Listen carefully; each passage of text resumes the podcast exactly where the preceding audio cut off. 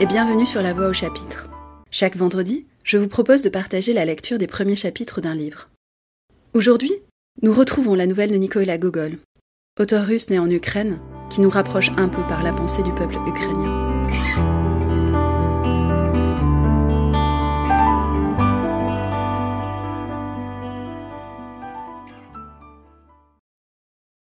Les rues étaient encore éclairées. Les petits cabarets hantés par les domestiques et par le bas peuple étaient encore ouverts. Quelques-uns étaient déjà fermés, mais aux lumières qui se voyaient à l'extérieur, il était facile de deviner que les clients n'étaient pas encore partis. Tout joyeux et en ébriété, Akaki Akakievitch prit le chemin de sa maison. Tout à coup, il s'aperçut qu'il était dans une rue où le jour et encore plus la nuit, tout était silencieux. Autour de lui, tout avait un aspect sinistre. Ça et là, une lanterne, qui, faute d'huile, menaçait de s'éteindre.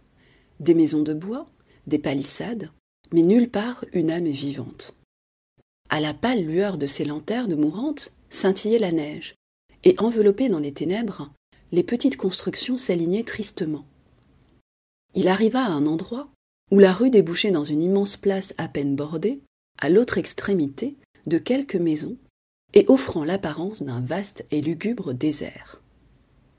Au loin, Dieu sait où, vacillait la lumière d'un falot éclairant une guérite qui lui sembla au bout du monde. Le conseiller titulaire perdit tout d'un coup son humeur joyeuse. Il alla, le cœur serré, vers la lumière. Il pressentait l'imminence d'un danger.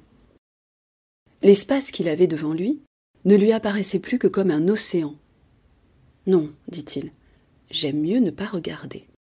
il continua à marcher en baissant la tête. Lorsqu'il la releva, il se vit tout à coup entouré de plusieurs hommes à longue barbe dont il ne pouvait distinguer les visages. Sa vue s'obscurcit, son cœur se crispa. Ce manteau est à moi cria l'un des hommes en saisissant le conseiller titulaire au collet. Akaki voulut appeler au secours. Un autre des agresseurs lui cloua son poing sur la bouche et lui dit Avise-toi seulement de crier. Au même moment, le malheureux conseiller titulaire sentit qu'on lui enlevait son manteau, et presque en même temps, un coup de pied l'envoya rouler dans la neige où il resta évanoui. Quelques instants après, il reprit ses sens. Mais il ne vit plus personne. Dépouillé de son vêtement et tout gelé, il se mit à crier de toutes ses forces. Mais ses cris ne pouvaient arriver jusqu'à l'autre bout de la place.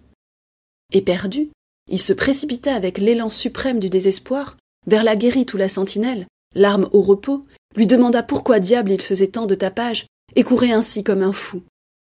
Quand Akaki fut tout près de lui, il traita le soldat d'ivrogne pour n'avoir pas vu qu'à très peu de distance de son poste, on volait et pillait les passants.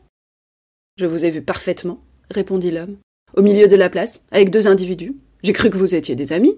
Il est inutile de se mettre sans dessus dessous. Allez trouver demain l'inspecteur de police, il prendra l'affaire en main, fera rechercher les voleurs et ouvrira une enquête. Que faire? Le malheureux conseiller titulaire arriva chez lui dans un état affreux. Les cheveux lui pendaient en désordre sur le front. Ses habits étaient couverts de neige. Quand sa propriétaire l'entendit frapper comme un fou furieux à la porte, elle se leva en sursaut et accourut à demi vêtue. Mais elle recula d'effroi à l'aspect d'Akaki. Quand il lui raconta ce qui lui était arrivé, elle joignit les mains et s'écria. Ce n'est pas à l'inspecteur de police que vous devez vous adresser, mais au commissaire du quartier. L'inspecteur vous amusera de belles paroles et ne fera rien. Mais le commissaire du quartier, je le connais depuis longtemps.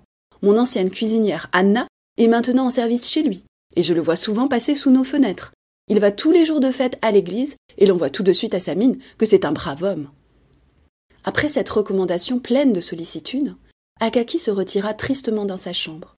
Pour peu qu'on se représente sa situation, on comprendra quelle nuit il passa. Le lendemain matin, il se rendit chez le commissaire du quartier. On lui apprit que ce haut fonctionnaire dormait encore. À dix heures, il y revint. Le haut fonctionnaire dormait toujours. À midi, le commissaire était sorti. Le conseiller titulaire se représenta encore à l'heure du repas. Mais alors, les commis lui demandèrent pourquoi il mettait tant d'insistance à vouloir voir leur chef. Pour la première fois de sa vie, Akaki fit preuve d'énergie. Il déclara qu'il avait besoin de parler au commissaire sur le champ et qu'on ne devait pas reconduire, car il s'agissait d'une affaire officielle. et si quelqu'un se permettait de lui mettre des bâtons dans les roues, il pourrait lui en coûter cher. Il n'y avait rien à répliquer à ce ton. Un des commis sortit pour aller prévenir son chef. Celui-ci donna audience à Akaki, mais l'écouta d'une façon assez singulière. Au lieu de s'intéresser au fait principal, c'est-à-dire au vol, il demanda au conseiller titulaire comment il se faisait qu'il courait les rues à une heure indue et s'il ne s'était pas trouvé à quelques réunions suspectes. Abasourdi par cette question, le conseiller titulaire ne trouva pas de réponse et se retira sans savoir exactement s'il en donnerait ou non suite à son affaire. Il n'avait pas été à son bureau de toute la journée, événement inouï dans sa vie. Le jour suivant, il y reparut, mais dans quel état? Blême, agité, avec son vieux manteau, qui avait l'air encore plus pitoyable qu'auparavant. Quand ses collègues apprirent le malheur qui l'avait frappé, il y en eut plusieurs d'assez cruels pour en rire à gorge déployée.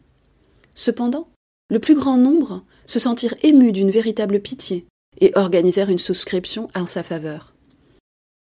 Malheureusement, cette louable entreprise n'eut qu'un résultat tout à fait insignifiant, parce que ces mêmes employés ou fonctionnaires supérieurs avaient déjà fourni leur cotisation à deux souscriptions antérieures.